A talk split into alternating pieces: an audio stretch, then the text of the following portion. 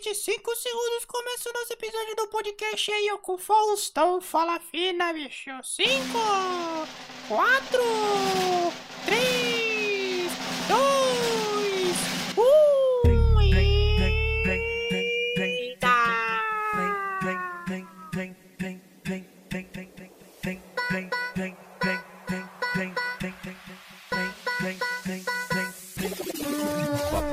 seu mídia Marcos aqui para mais um episódio do nosso podcast sobre comunicação, marketing e negócios. Sim, comunicação, marketing e negócios. É aqui que a gente conversa com Além de você me escutar aqui no dia a dia, você também escuta outros profissionais da área de marketing, da comunicação e, claro, empreendedores que estão na batalha, que estão no campo de batalha, que já começaram um projeto, já tem resultados e são eles que eu trago aqui para você, beleza? Hoje a gente vai falar com a Gabriela Cadamura, Gabriela que tem um projeto maravilhoso chamado Crimes para Dormir e ela também participa do canal Nojo, um projeto que é voltado para marketing, não voltado para marketing nas, nas atléticas, mas ele é voltado para as atléticas, para um ramo universitário e ela também participa com o conhecimento que ela tem de marketing e também do jornalismo, porque ela também é jornalista e por isso que a gente vai falar sobre como o marketing participa na carreira do jornalista. Vamos unir essas duas experiências delas aqui para a gente poder conversar um pouquinho nesse episódio de hoje, tá bom? Então, um episódio, um bate-papo ficou maravilhoso, como você já deve imaginar, eu gravo essa cabeça, é essa introdução,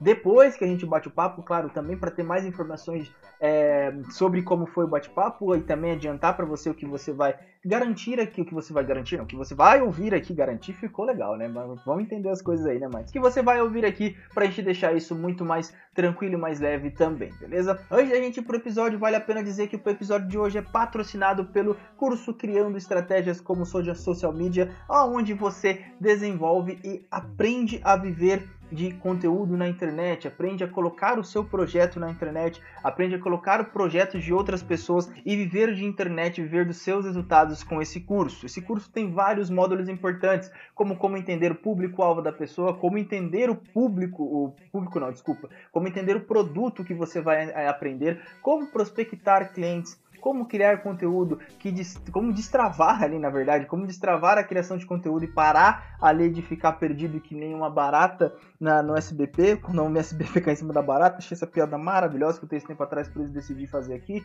Não sou piadista, mas achei legal fazer. Você também desenvolve ali como entregar alguns relatórios de maneira mais tranquila para que você consiga realmente mostrar o que é efetivo para o seu cliente. Tem módulo bônus, um módulo de criatividade, é um curso completo para você que quer viver da internet, para você que quer viver das redes sociais tranquilamente, sem nenhum problema e manter os seus resultados lá em cima, beleza? Então, é feito o jabazaço aqui depois do nosso curso Criando Estratégia como Social Media, que é quem patrocina o episódio aqui hoje. A gente vai bate-papo com Gabi e Marcos e a partir de agora com eles, mais uma vez estou falando terceira pessoa, mas Marcos, Gabi, a partir de agora é com vocês. Gabriela Caramuro, Gabi, como é que você tá? Tudo bem, Gabi? E aí, tudo bem, Marcos? Tudo certo. E você, como que tá no meio dessa pandemia? Hum, graças a Deus, tudo bem. Graças a Deus, é, não peguei o corona. Claro, porque me cuidei também para não pegar, mas graças a Deus a gente sabe que tem muita gente que precisa trabalhar e pegou, né? E graças a Deus eu ah, não peguei o coronavírus. Você pegou, só para saber assim? Graças a Deus, Aquela não, tudo certo. Aquela conversa antes. Então, Gabi. Só, só pra ter certeza. É, só pra ter certeza. Então, Gabi. É... Gente, eu, que nem eu falei na cabeça aqui na nossa introdução, hoje eu chamei a Gabi pra gente falar um pouquinho sobre como o marketing participa na carreira do jornalista. E pra gente começar, eu vou pedir pra Gabi se apresentar. Espero que ela já esteja, claro, de pijama, com havaianas no pé, óbvio. Espero que ela já esteja desse jeito, porque é que você sabe que a conversa é aqui em casa. Então, Gabi, se apresente, fale tudo o que você precisa falar e aquilo que você quer que as pessoas saibam. Bem-vinda. Vou abrir meu coração, tá? Mentira. Tá de chinelo, tá de havaianas? Tô, de chinelo, tô descalço, tô descalço. ainda bem, ainda bem. é, eu tenho 26 anos, sou formada em jornalismo desde 2016 pela Faculdade de Maringá. Minha história com comunicação é bem engraçada, porque quando eu saí do terceirão, meu pai queria que eu fizesse direito, porque meu pai é PM, e minha mãe queria que eu fizesse ADM, porque ADM, assim, você nunca vai ficar sem trabalho. Administração é algo mais tranquilo. Tem um. Tem, em todos os lugares você encontra uma porta aberta. Aí fiquei um ano parada falando, não, preciso pensar no que eu vou fazer da minha vida. Do nada eu falei, então, vou fazer jornalismo. Aí minha mãe, não, meu pai não. Falei, vou fazer jornalismo. enfim, duas semanas antes de começar as aulas, eu me inscrevi na Faculdade de Maringá e tô super apaixonada. Meus pais entenderam minha paixão, me redescobri, porque para mim jornalismo era só texto, era só o jornalismo diário, jornalismo cotidiano. E hoje estou aqui, virei marqueteira, paguei minha língua. eu falei, não, nunca vou vender, nunca vou, sabe, não vou fazer nada do tipo. E é isso, sou apaixonada pela minha área, é, trabalho desde. Dois, eu entrei na faculdade em 2013, eu trabalho desde o segundo semestre de 2013 com a comunicação. É, passei por muitas áreas do jornalismo, passei por rádio com essa voz maravilhosa, sedutora. Eu passei por uma rádio também, mas hoje meu foco total é de trabalho mesmo, é na, no marketing digital. Mas eu tenho meu projetinho ali focado no jornalismo, depois a gente fala dele. Sim, a gente vai falar dele, a gente vai falar muito dele aqui. É, Gabi, você falou um negócio que é interessante. Eu também, antes de cursar publicidade, antes de cursar. Eu que, antigamente, quando era mais novo, eu queria fazer jornalismo, né? Depois, com o tempo, eu fui migrando para publicidade porque eu vi que eu tinha mais o perfil de publicitário. Claro que a gente sabe que não existe perfil, mas eu também achava, falei, mano, eu nunca vou fazer marketing na minha vida.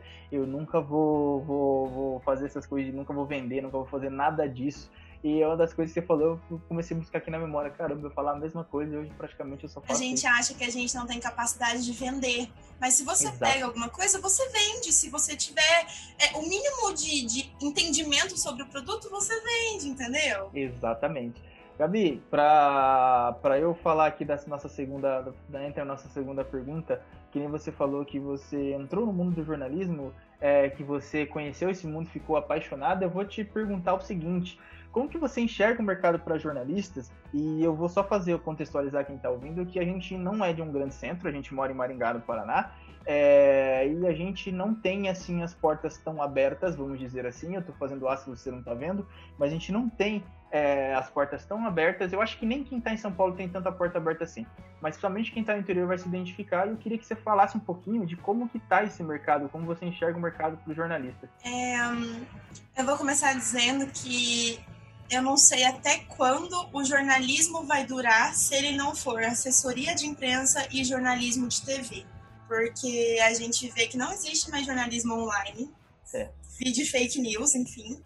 Mas assim, o mercado, quando eu entrei em 2013, eu era apaixonada pela escrita. O diário estava aí bombando. Hoje o diário, para quem não sabe, o diário era o maior é, jornal daqui de Maringá, é diário é, enfim, estava bombando e ele faliu por outras questões, não só pelo, pela falta da, da compra do, do, jornal diário mesmo, mas questões financeiras da empresa.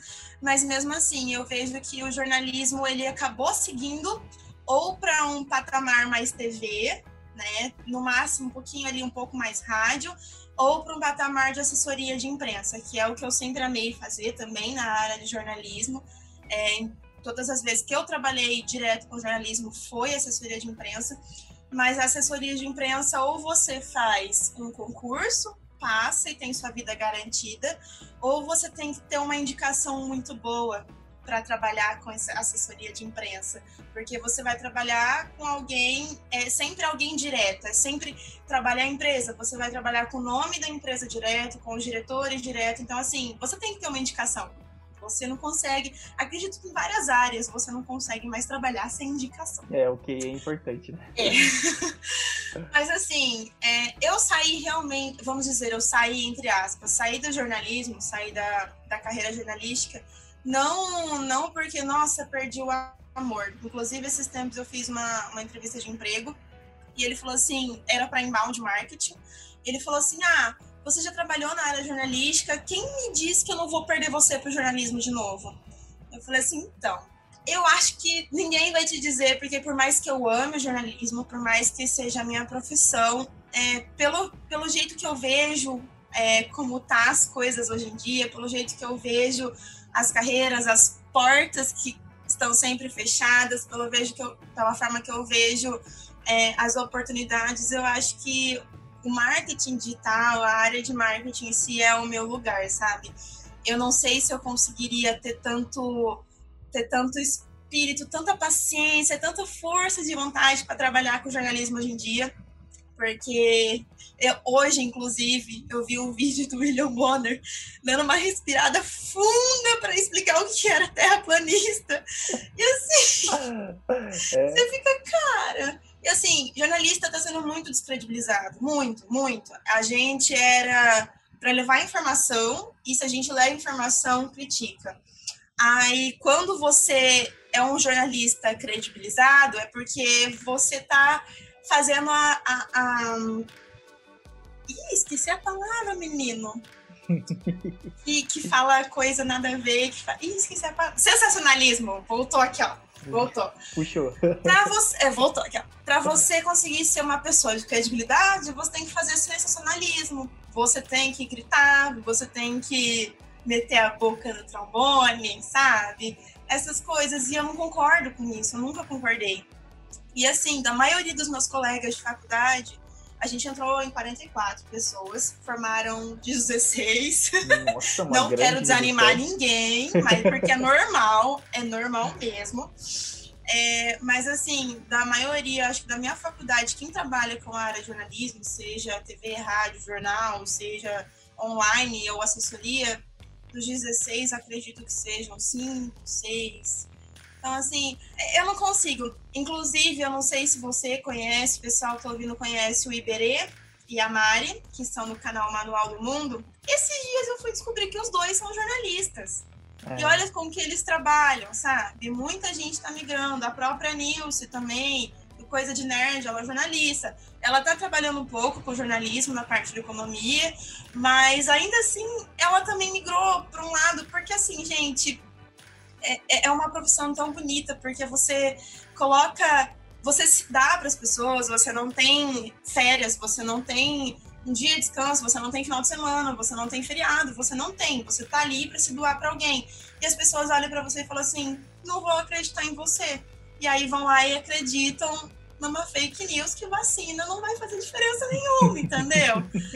Então, assim, é, um, é vários pontos que eu vejo que o mercado de trabalho hoje para o jornalismo é para quem realmente é, tem um, um, um, feeling, um amor uma paciência que, que é para poucos mesmo. Eu, eu desisti não do jornalismo, mas eu desisti de tentar entender o que está acontecendo hoje em dia, porque voltar a ser jornalista é um pouquinho difícil. É, é em cima disso que você falou, eu achei interessante você falar do, do, da questão das fake news, Cara, como que tem coisa assim que, tipo, as pessoas como, sei lá, elas viram, meio que viram o jogo para elas, para falar que elas têm razão, tipo, igual assim, você usou o exemplo da vacina, é, é um negócio meio que surreal, até porque, primeiro, já disse que é, tirar a atenção da, da ciência, né? E depois, quando o jornalista traz essa informação, que é apurada, que é é, tira a prova dos nove, que nem a gente fala no, no, no dito popular, e ainda tem gente que diz que o jornalista está fazendo isso para proteger, porque ele é de um, de um lado do, do, do, de um, de um mas, fala, nossa senhora. Mas é sabe qual é o problema, Marcos? Assim, para o pessoal entender, no jornalismo, querendo ou não, o lugar que você estiver, vou dar o um exemplo de TV, que é mais fácil, todo mundo acompanha. Você tem que seguir uma editoria. Sim. Isso é, é, normal. Então, por exemplo, se você, se a sua TV, ela, ela, é, ela tem uma pessoa que o foco dela é X, você tem que seguir a editoria X. Se ela é dona, a, o dono da TV ou o editor, enfim, você vai seguir. Mas assim, não é por, você não vai ser censurado lá dentro. Você só não vai poder é, não, não dizer tudo, mas tipo dizer de uma outra forma. Só que o que a gente vê, e o que eu falo que o jornalismo está sendo muito descredibilizado, é, a gente pode, eu posso até dar como exemplo a Globo e, e a, Band, é a Band, é a Band, se eu não me engano, né? A SBT também, enfim, onde você tem jornalistas que passam fake news em horário nobre, em horário que muita gente assiste. Então, assim, passam fake news porque a editoria deles é X. Sim. É de uma pessoa que que está ao lado de um político que propaga fake news. Sim. Então, o não importa. E você, você vê jornalista descredibilizado exatamente por isso. Então, tipo, se um jornalista X fala uma coisa, um jornalista Y fala uma coisa totalmente diferente, você acredita no que você quer. É por isso que as fake news se propagam. Você não está mais acreditando no, no, na verdade. Você acredita no que te faz bem, no que você quer, no que é mais confortável para você, entendeu? Então é, é por isso que eu vejo que assim o jornalismo está sendo pisoteado, é, alvejado por, uma, por um mundo descrente de, de qualquer coisa, por um mundo individualista. Tio Phil, eu acho que você demonstrou claramente a sua opinião para Ashley e para os namorados dela. É complicado, complicado. Nossa, eu, eu fui muito longe, eu acho. Não, não, eu, eu, eu concordo com. Eu concordo bastante com o que você falou, eu concordo que, tipo, essa questão do, do, do, jornalista, tem alguns que passam fake news. E aí eu, eu até eu acrescento uma das coisas que você falou, tipo, vou fazer aspas aqui de novo, quem tá ouvindo não tá vendo, mas eu acrescento na questão que quando essa pessoa é jornalista, tem esse ponto também, né? Que é mais ou menos do que é mais ou menos no próximo, no próximo tópico que a gente vai entrar aqui, que é justamente com pessoas não sendo jornalistas estando em bancadas, é, eu queria que você tipo desse a sua visão de por que que tá tão difícil entrar na TV assim. E eu só para contextualizar, eu estudei com bastante jornalistas, conheço você, conheço outras pessoas também, e vejo que eles não conseguem entrar nas TVs é, por exemplo, nas TVs, nas TVs afiliadas das grandes TVs aqui, no, igual em Maringá, Sim. em Londrina, e eu queria entender por que, que, é tão difícil entrar nessas TVs assim, por que, que é tão difícil você conseguir uma vaga como repórter, como cinegrafista, e quando você consegue nisso, tem que ralar muito. Eu queria entender por que, que é tão difícil entrar na TV assim. Então, eu nunca tentei, nunca foi uma área que eu gostei muito, então eu, eu não posso falar para você que eu tenho um entendimento 100% nisso, mas vou te falar um pouco do que eu conheço eu fiquei uma semana numa emissora aqui de Maringá. É, eu não vou falar o nome, enfim. Fiquei uma semana não trabalhando, tá? Eu fiquei uma Na verdade, eu trabalhei essa uma semana, mas em nenhum momento eu recebi nada. Eles simplesmente falaram assim: vem aqui, faz algumas coisas para você ver como funciona, e se você gostar, a gente vê se a gente te contrata tipo assim, é, entendo realmente. entendo assim? realmente. Muitos lugares têm, tipo, estágio não remunerado e tudo mais.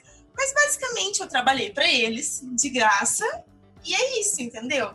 É, aí no final eu acabei falando, ó, oh, não é para mim, não gosto de TV, não, não tenho interesse, mas agradeço a oportunidade.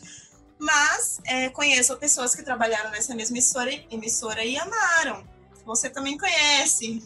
É, amaram, entendeu? Ela amou, tipo, amou a experiência. Então, eu acredito que assim, eu não sei se é aquela tal da afinidade, do santo bateu, ou de você olhar para a cara da pessoa e falar, hum, não presta para mim, ou ah, não, essa dá certo para mim, entendeu? Não, porque eu vejo que não é qualificação. É igual você falou. É, muita gente que está na TV hoje, muita gente que está no jornalismo mesmo, não tem diploma, não é jornalista formado, é comunicador, entendeu?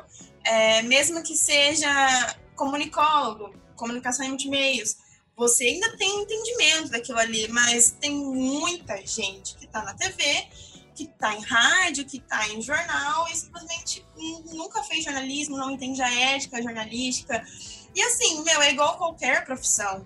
Para você ser aquilo, você precisa, no mínimo, ter feito faculdade daquilo, ou um curso técnico, para você saber a base. É, não é porque o jornalismo você fala, ah, é só ir lá e falar para alguém. Não é isso. Não é. Então, assim, eu acho que hoje o jornalismo. É, grandes emissoras como a Globo, eu acho que eles têm um, um, a Globo mesmo, não as filiadas, porque a gente viu ultimamente as filiadas demitindo muita gente boa por questão de grana, mas a própria Globo Rio, eu acredito que eles têm um processo seletivo bem restrito, principalmente por tudo que está acontecendo agora e pela própria edita editoria também. É, acredito que, como eu, muita gente não aceite entrar em alguma emissora X pela editoria, pela, pela editoria que ela segue. Então, assim, essa emissora que eu fui, eu nunca aceitaria, se eu gostasse muito de TV, eu nunca aceitaria entrar lá agora, nesse momento, pela editoria que ela anda seguindo. Mesmo que seja afiliada e não que seja emissora, é, não que seja central. Então, assim, acho que pode ser isso. Acredito, mas não, não vou te dar assim, nossa, Marcos, eu sei de tudo. a certeza, né? É, é, eu não vou te contar meus segredos. é, bem, isso aí mesmo. É, eu conheço acho que uma pessoa, conheço duas pessoas trabalhando na TV, em redes e emissoras diferentes. As duas, uma, uma adorou e a outra gostou, mas não gostou tanto assim. Tipo, ah, gostou com ressalvas, vamos deixar assim pra galera entender. Sim. E, eu, e é uma das coisas que, quando eu, lembro, no começo eu falei que eu queria fazer é, jornalismo lá, tempo atrás, e eu não vou entregar minha idade aqui agora, porque, né, por favor. E eu lembro que uma das coisas que me fizeram querer desistir de fazer jornalismo foi justamente isso, porque eu comecei a conhecer as pessoas que estavam lá, e eu não tô falando para você não fazer jornalismo, por favor. A única coisa que eu tô falando Sim. é que me fez, tipo, me deu uma virada assim, que é justamente essa questão das editorias. A gente viu muita coisa acontecendo e a TV tem um problema que é que são os patrocinadores também que estão por trás. A gente Ah, vê é? muita coisa acontecer ali. Eu acho que isso para mim não funciona. Quem me conhece sabe que não funciona com mais desse jeito assim. E agora a gente vai falar um pouquinho de marketing. Bora falar um pouquinho de marketing. É, a Opa, Gabi tem um projeto maravilhoso que é o Crimes para Dormir. E como, a- como ela mesma falou, ela sempre, sempre quis é, fazer alguma coisa ali que ela gostasse. E eu vou perguntar para a Gabi como que um projeto pode potencializar sua carreira de jornalista, você ali atribuída ao marketing, você atribuída à publicidade. Queria que ela falasse qual a experiência que ela tem com esse projeto e que ela pode passar para a gente, para você que é jornalista que está escutando isso aqui, e para você também que não é, que ele pode abraçar essa causa assim para a gente. Primeiro, eu queria dizer que, gente, é, não desistam do jornalismo se vocês estão pensando em fazer jornalismo. Não desistam de nenhuma faculdade se é o que vocês acham que é correto. Toda faculdade tem muito problema. Todo trabalho, toda área tem muita dor de cabeça. Não, você não vai ter o emprego dos sonhos. Aquela frase de, nossa, vou fazer o que eu amo para nunca mais precisar trabalhar. Isso é frase de coach, tá? É, total. Não total. existe. Você vai se estressar, você vai sofrer. Mas voltando, é, eu vou contar rapidão como surgiu o Crimes. E, gente, eu não sou criminosa, eu não sou louca. Vamos Não deixar isso bem sou. claro aqui. Deixar claro, tá? Pelo nome, assim, do projeto. Mas meu TCC, hoje, se eu fizesse meu TCC, eu faria sobre marketing digital. Mas na época, é, eu sempre fui muito apaixonada por investigação criminal. Meu pai é policial. Minha mãe é, cresceu comigo assistindo o CSI, é, é, NCIS e essas coisas. Então, eu sempre gostei muito dessa parte. Sempre quis também ter um pezinho na polícia civil, ali, investigação. E aí, no meu TCC, é, eu queria partir um pouquinho sobre o jornalismo investigativo e o jornalismo literário. E eu percebi que o jornalismo cotidiano, diário mesmo, jornal impresso, tinha um grande problema com a, com a contextualização e a junção de, de reportagens num caso grande. E aí, quem quiser pesquisar, eu fiz uma TCC sobre o Maníaco da Torre. A história do maníaco ficou conhecida no Brasil inteiro, porque foi durou anos, começou em 2007. Tem indícios que ele tenha começado a matar antes, mas começou em 2007, ele foi preso em 2015. É, basicamente, o maníaco é, assassina, estuprava e assassinava é, garotas de programa e abandonava elas nuas embaixo de torres de energia. Por isso ele foi conhecido como maníaco da torre. E esse apelido, inclusive, foi dado pela nossa mídia maringaense, né? Apelidado, assim, pela mídia, e ele adorou o apelido. Então, assim, é, pelo por meio do maníaco, eu ia escrever um livro, reportagem, para mostrar que o jornalismo em casos grandes, igual o Rota 66 do Caco Barcelos, é um livro reportagem onde ele relata é, toda a polícia do Rio de Janeiro, se eu não me engano. Eu não faz tempo que eu não, não pego ele, mas eu não lembro muito. Mas assim, ele poderia ter escrito aquilo no jornal durante anos, poderia, mas ele preferiu retratar tudo num livro. E a minha ideia mesmo era é, dizer e provar que uma uma matéria jornalística desse nível, de investigação criminal de meses, porque anos, porque foi o que rolou com o maníaco, precisava de algo a mais, precisava de um livro reportagem. Mas no decorrer do meu TCC, eu estava falando sobre assassinato, eu estava falando sobre meninas de 15 anos, estupra, anos estuprada, morta, enfim. Eu li vários inquéritos e eu acabei desistindo de escrever o livro porque eu não tinha psicológico suficiente para continuar. E era um conteúdo muito denso mas eu prometi que eu continuaria com um projeto do tipo, pelo menos. E aí, no meio da pandemia, é, sem fazer nada, a pandemia acho que trouxe para todo mundo muitos projetos maravilhosos. e no meio da pandemia, cheguei no meu noivo e falei: eu quero fazer um Instagram de crimes, é, contando crimes, só que no meu formato, no formato jornalístico. Eu quero fazer é, algo que eu me sinta confortável para falar e que eu quero fazer casos brasileiros só. Assim, se você procurar no YouTube, tem várias pessoas que falam sobre isso. Tem o Freak TV, que é um canal maravilhoso. Tem a Jaqueline, a Jaqueline Moreira, eu acho. Tem muita gente legal que fala sobre. Mas eles contam as histórias. E eu queria contar numa narrativa jornalística. E aí um amigo meu chegou e falou assim, por que, que você não entrevista pessoas que falam sobre isso? Ou que viveram esse o assunto, que viveram o crime? Aí eu falei, ó, jornalismo aí, entendeu? Entrevista. E aí foi isso. Não, nem todos os casos eu consigo entrevista, porque, gente, querendo ou não, é uma coisa muito dolorida. Já consegui entrevista com a mãe de um menininho de três anos assassinado. É, foi o Ivisota lá de São Paulo, a mãe e o pai. Então, assim, essa entrevista eu chorei pra caramba. É, mas, assim, é, é, é misturando nisso o marketing. Eu trabalho com marketing, eu amo marketing, mas eu sempre senti muita vontade de colocar o meu amor pela investigação criminal, pelo jornalismo investigativo e voltar um pouquinho.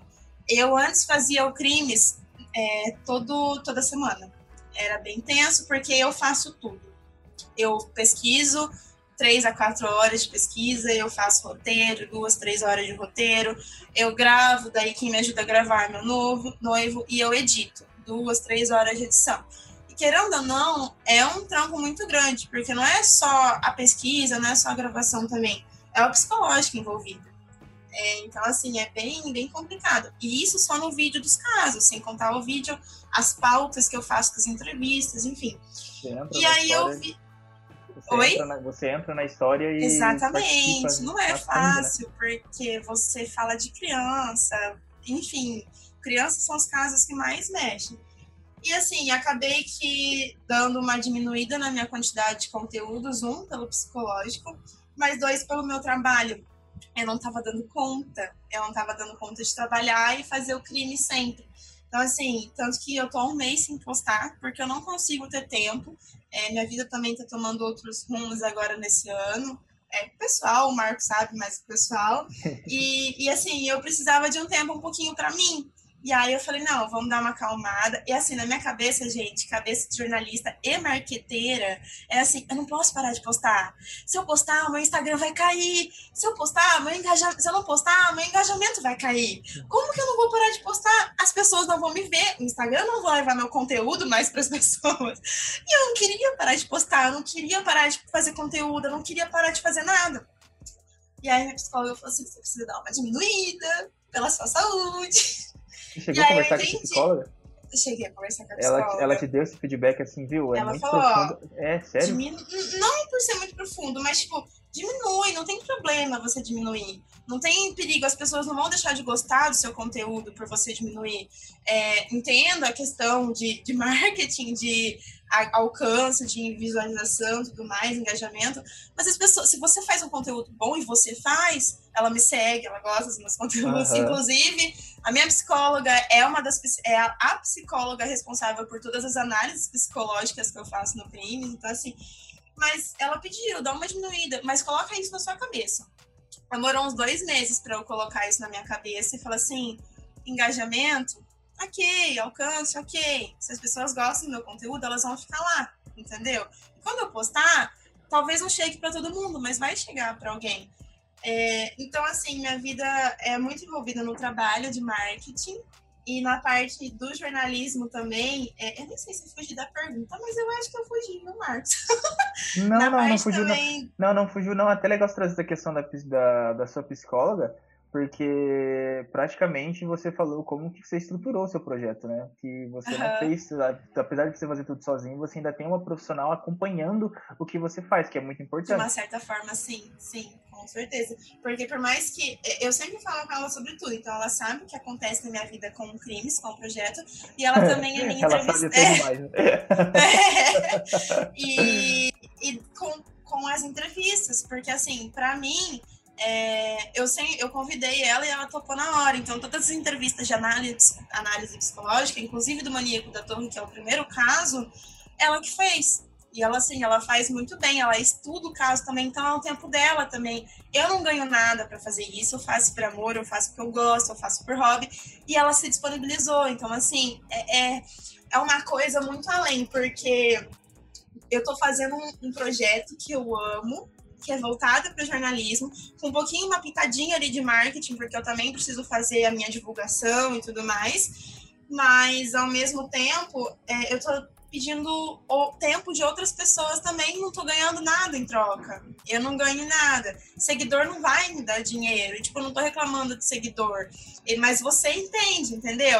As pessoas vão passando uma para outra, mas se você, como as pessoas que vivem de Instagram, vivem de redes sociais, influencer, enfim, conteudistas, elas ganham coisa em troca, elas ganham dinheiro. E eu não, não consigo. Então, assim, eu não me dediquei, eu não estou me dedicando ao crime 100% como antes por causa disso, porque eu não tenho condições. Eu não tenho condições psicológicas, financeiras, de tempo, enfim.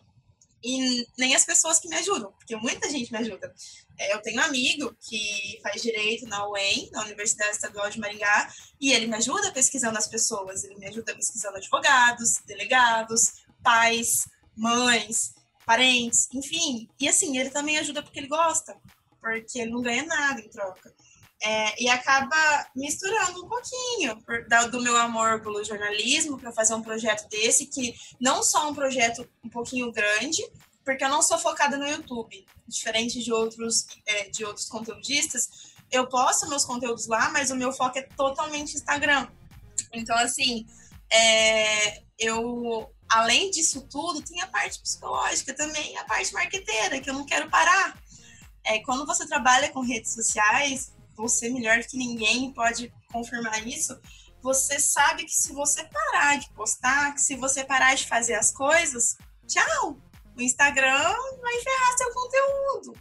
Então, assim, e hoje mais ainda com os algoritmos das redes sociais, entendeu? Então, assim, a gente entra, eu entro no mundo do jornalismo que eu queria fazer ali um hobby só para para me sentir um pouquinho mais jornalista, para não me sentir que eu abandonei a profissão que eu mais amo no mundo, mas também eu tenho um pouquinho de pezinho no marketing no meu, no meu hobby, e aí acaba conflitando. É, e aí fica, mas é difícil mesmo, porque monetizar um projeto hoje na internet, muita gente, apesar, eu, eu sempre faço uma comparação assim, apesar de antigamente os primeiros youtubers, vamos pegar os primeiros youtubers, fica mais fácil.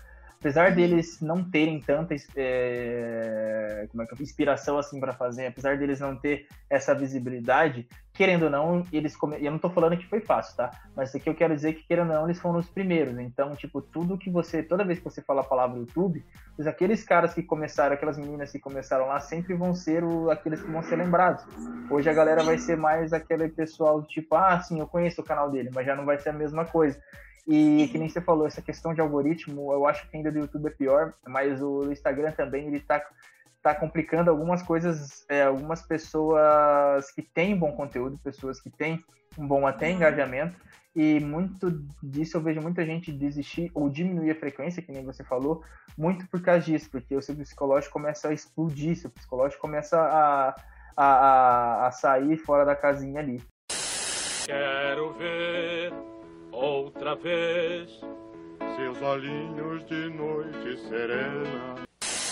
E agora que você praticamente mostrou, contou pra gente como é que você estruturou todo o seu trabalho, você praticamente quem te ajuda, você sempre vai atrás de um profissional para saber como é que tá, as coisas estão sendo feitas, se tá certo, se tá errado, que você Sim, pode colocar o, o Pedro, que é quem me ajuda, que faz direito, eu vi falando assim, Pedro, pelo amor de Deus, olha meu roteiro, veja se eu não tô falando nenhuma palavra errada. Por, várias vezes ele falou, Gabi, isso aqui tá errado. Porque assim, eu não sou da área, então eu não posso falar, ah, igual quem não é jornalista, sim, sim. entendeu? Igual quem não faz marketing, quem não faz publicidade, falar, hum, sua arte não tá bonita. É. Ah, e coloca um verde, um roxo, um cinza, um amarelo. Não é assim, entendeu? Então, assim, eu não entendo, eu vou perguntar pra quem entende é, exato, tem, tem isso aí também. tem isso aí também. Você falou essa questão do, do, das cores aí, já me veio tudo isso Você com uma logo, uma logo gigante. Veio assim, ó, um, é, um monte tô... de clientes da cabeça. com a logo gigante assim na tela.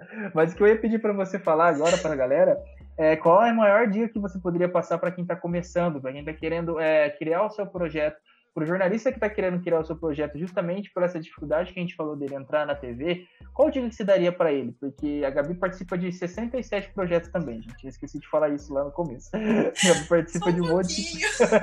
Acho que talvez por isso que eu não estou dando conta.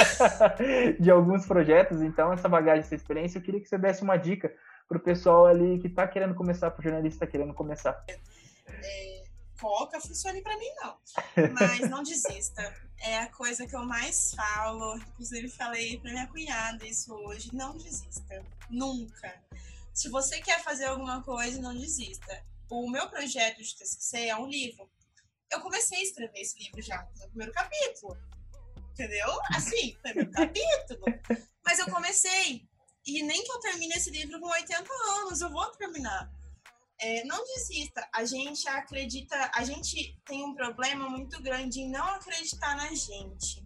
É, eu acho que é, vou dar um exemplo do BBB, que o Gil, o Gilberto, um dos participantes, ele é doutor, é, não lembro, acho que ele é doutor em administração, não me recordo, economia, tem alguma a ver com essa área.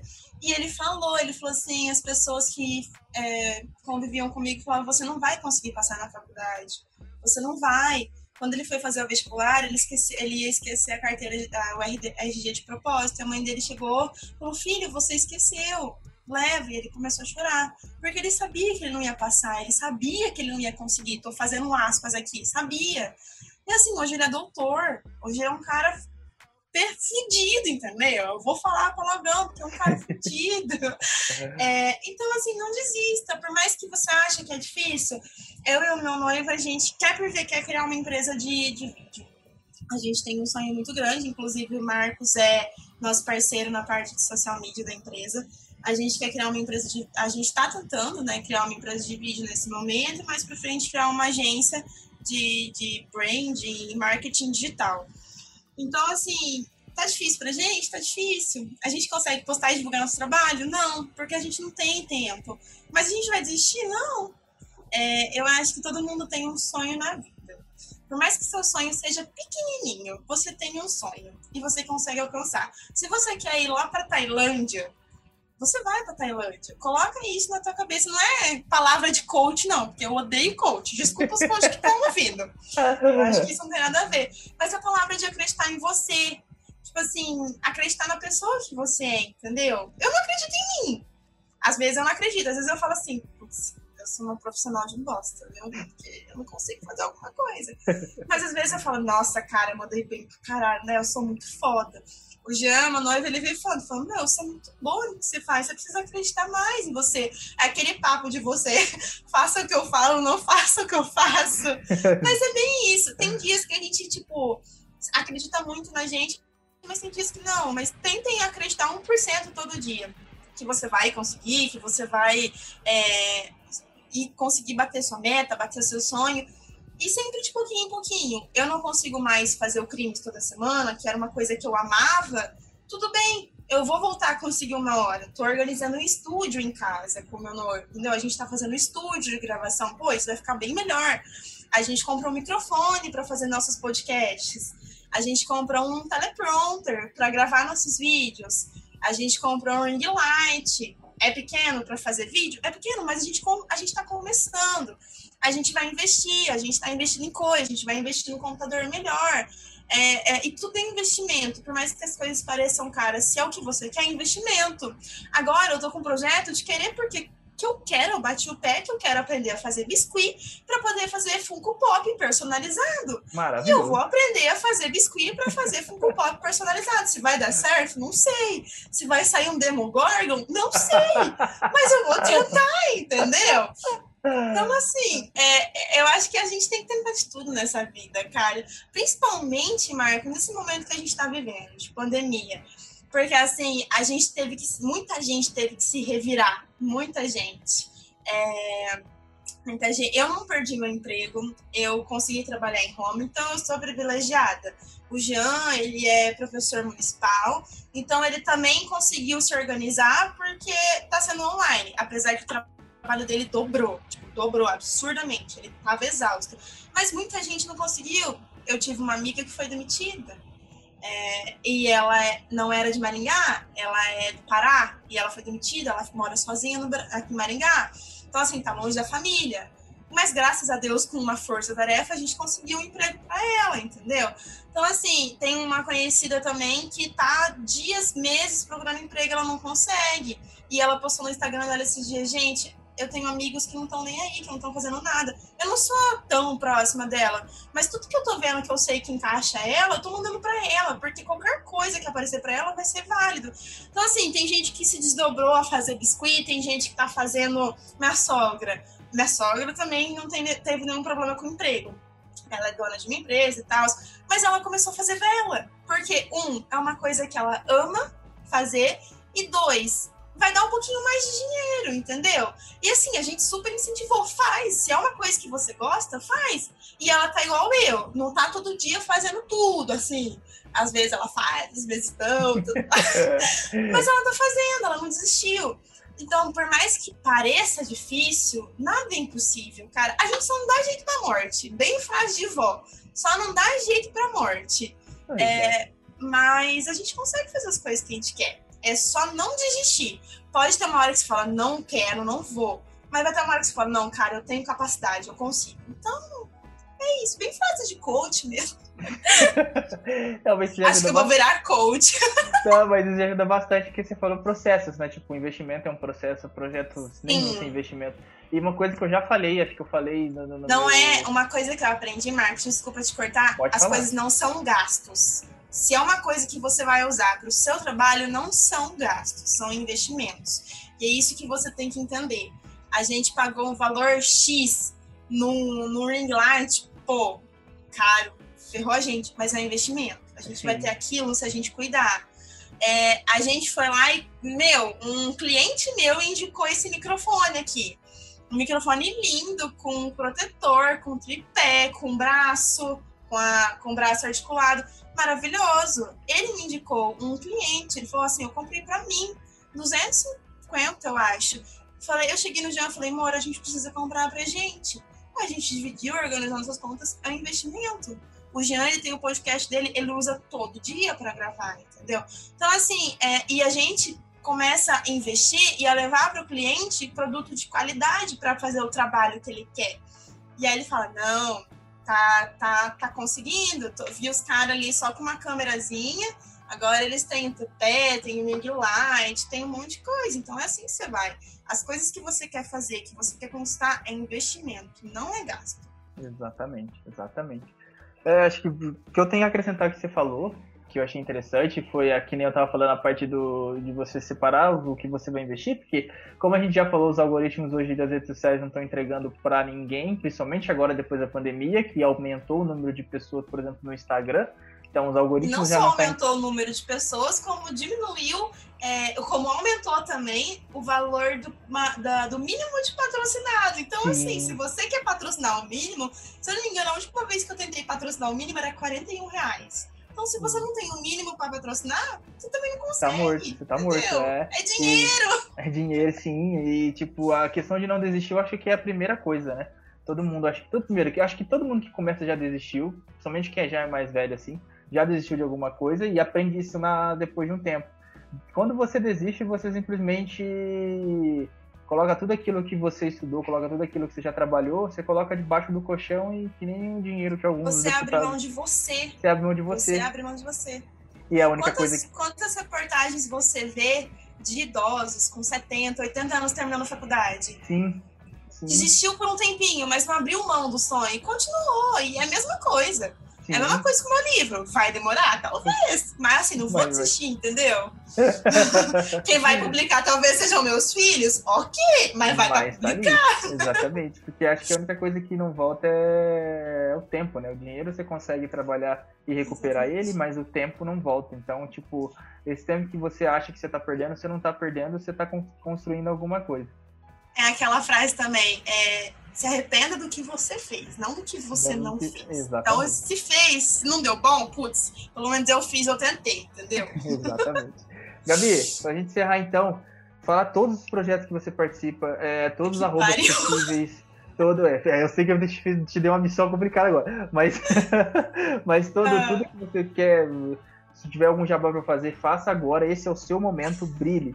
Meu Instagram, arroba gcadamuro. Eu não vou soletrar, boa sorte para vocês procurarem. Eu sigo o Instagram do, do Social Media Marcos, então podem procurar lá que vocês vão achar. É, então, falar um pouquinho sobre os meus projetos para daí fazer o jabazinho. O Crimes, né? O Crimes para Dormir é um projeto, é o amor da minha vida. É, acho que eu vou estar velhinha com as minhas tatuagens no braço, gravando pro Crimes para Dormir, falando de gente que está sendo assassinada por aí. E ficando puta da vida também com gente que não foi presa até hoje. É, é arroba crimes pra dormir, não é para, é pra. Não tinha esse arroba quando fui fazer, infelizmente. É, também eu participo do canal Nojo, para quem gosta de atlética, de mundo de atlética e tudo mais.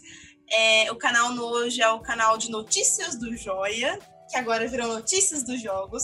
O Nojo é uma parceria entre vários amigos que eram do mundo de atlética, vários jurássicos, vários dinossauros aí, que se juntaram para fazer um canal voltado a, ao esporte atleticano, às atléticas. A gente, por enquanto, a gente está só em Maringá, a gente só faz o Joia, mas a gente já, já foi cotado para cobrir outros jogos, daí veio a pandemia e não rolou mas a gente faz cobertura no Instagram, é uma cobertura totalmente diferente de uma cobertura jornalística. Eu não apareço muito, eu faço mais a parte de produção, mas apareço às vezes, assim, mas é uma cobertura jornalística descontraída, legal, com zoeira, coisa que o universitário gosta. A gente, é, enfim, a gente a gente tenta fazer algumas coisas também, mas também por causa da pandemia a gente não consegue se reunir, então algumas coisas a gente faz é online, nem é sempre. É, eu tenho o meu, meu uma, eu tenho a minha empresa, que é a Creative Fox Comunicação. Quem quiser me contratar, estamos aí para fazer vídeo, tá? tá, meninas? Porque a gente tá precisando de dinheiro para pagar as contas da casa. a gente vira tá adulto, é, a gente vira adulto, começa a pagar condomínio de apartamento, começa a casar. Eu não indico essas coisas, não. Mas a Criativa é uma empresa, é uma das empresas também que eu criei com o Jean. A gente pensou muito, matutou muito e criamos, tá andando, tá dando passo de tartaruga, mas tá indo, e isso é importante pra gente. E logo, logo, logo vai sair um projeto novo com a minha cunhada sobre mulheres empreendedoras e mulheres que tiveram impactos muito grandes na vida delas, não mulheres famosas. A gente quer falar de mulheres reais mesmo, que, que começaram lá de baixo e hoje são foda pra caralho, mulher incrível, enfim. A gente está estruturando o projeto, aí quando ficar pronto, se vocês me seguirem no, no, Instagram, no meu Instagram pessoal, vocês vão lá que a gente vai divulgar, vocês vão ver que a gente vai divulgar. É um projeto só de podcast. A gente quer fazer só de podcast por ser mais tranquilo também, porque eu tenho alguns projetos por aí, né, que eu não dou nem dando conta de, desses projetos. Então, o podcast é um pouquinho mais tranquilo, que a gente não precisa editar tanto vídeo, que é um trampinho também. É, o áudio, você é, consegue editar de uma forma mais rápida do que vídeo. É, não desmerecendo, tá? Muito pelo contrário, eu também faço podcast pro Crimes. O Crimes é também podcast. Então, assim, acho que é isso, tá? Eu não tenho tanto projeto assim. entendi, entendi. Ô, a galera que tá ouvindo tá falando, ah, tá entendendo, entendemos bem, entendemos bem. Mas é isso, gente. Eu. É que assim, eu falo, eu gosto de participar das coisas porque eu não gosto de ficar parada. Eu me sinto uma pessoa inútil parada, sabe? Eu não, não consigo. Eu tenho um, um, negocinho aqui no corpo que não dá. E é marqueteira, eu acho. É gente que faz comunicação, sabe? É. No geral, que não sabe calar a boca, não sabe ficar quieto, entendeu? Com a bundinha sentada no sofá, não dá, tem que fazer tudo. Ai, mas é isso, Marcos. É isso. Não lembrou, esqueceu de nenhum? Vou fazer essa piada de novo. Esqueceu de nenhum? Não, acho que não. Acho que não. Gabi, queria te agradecer. depois fala. Beleza, então. Gabi, queria te agradecer por você ter aceito o convite de vir trocar esse ideia aqui comigo e com quem tá ouvindo. Acho que, que nem eu falei pra Samara, que nem eu falei pra Nath, é uma honra ter pessoas aqui que eu gosto, pessoas que eu convivo no meu dia a dia, pessoas que eu sempre quis tra trazer esse conhecimento delas para aqui para todo mundo é, saber, entender certinho como que funciona o backstage de cada coisa. Então eu agradeço muito eu que agradeço. Eu que sou honrada, de verdade. É, você já participou do Crimes, falando sobre o Vidas Negras Importam, e Sim. foi um vídeo maravilhoso. Aprendi muito, muito, e aprendo muito também com você todo dia.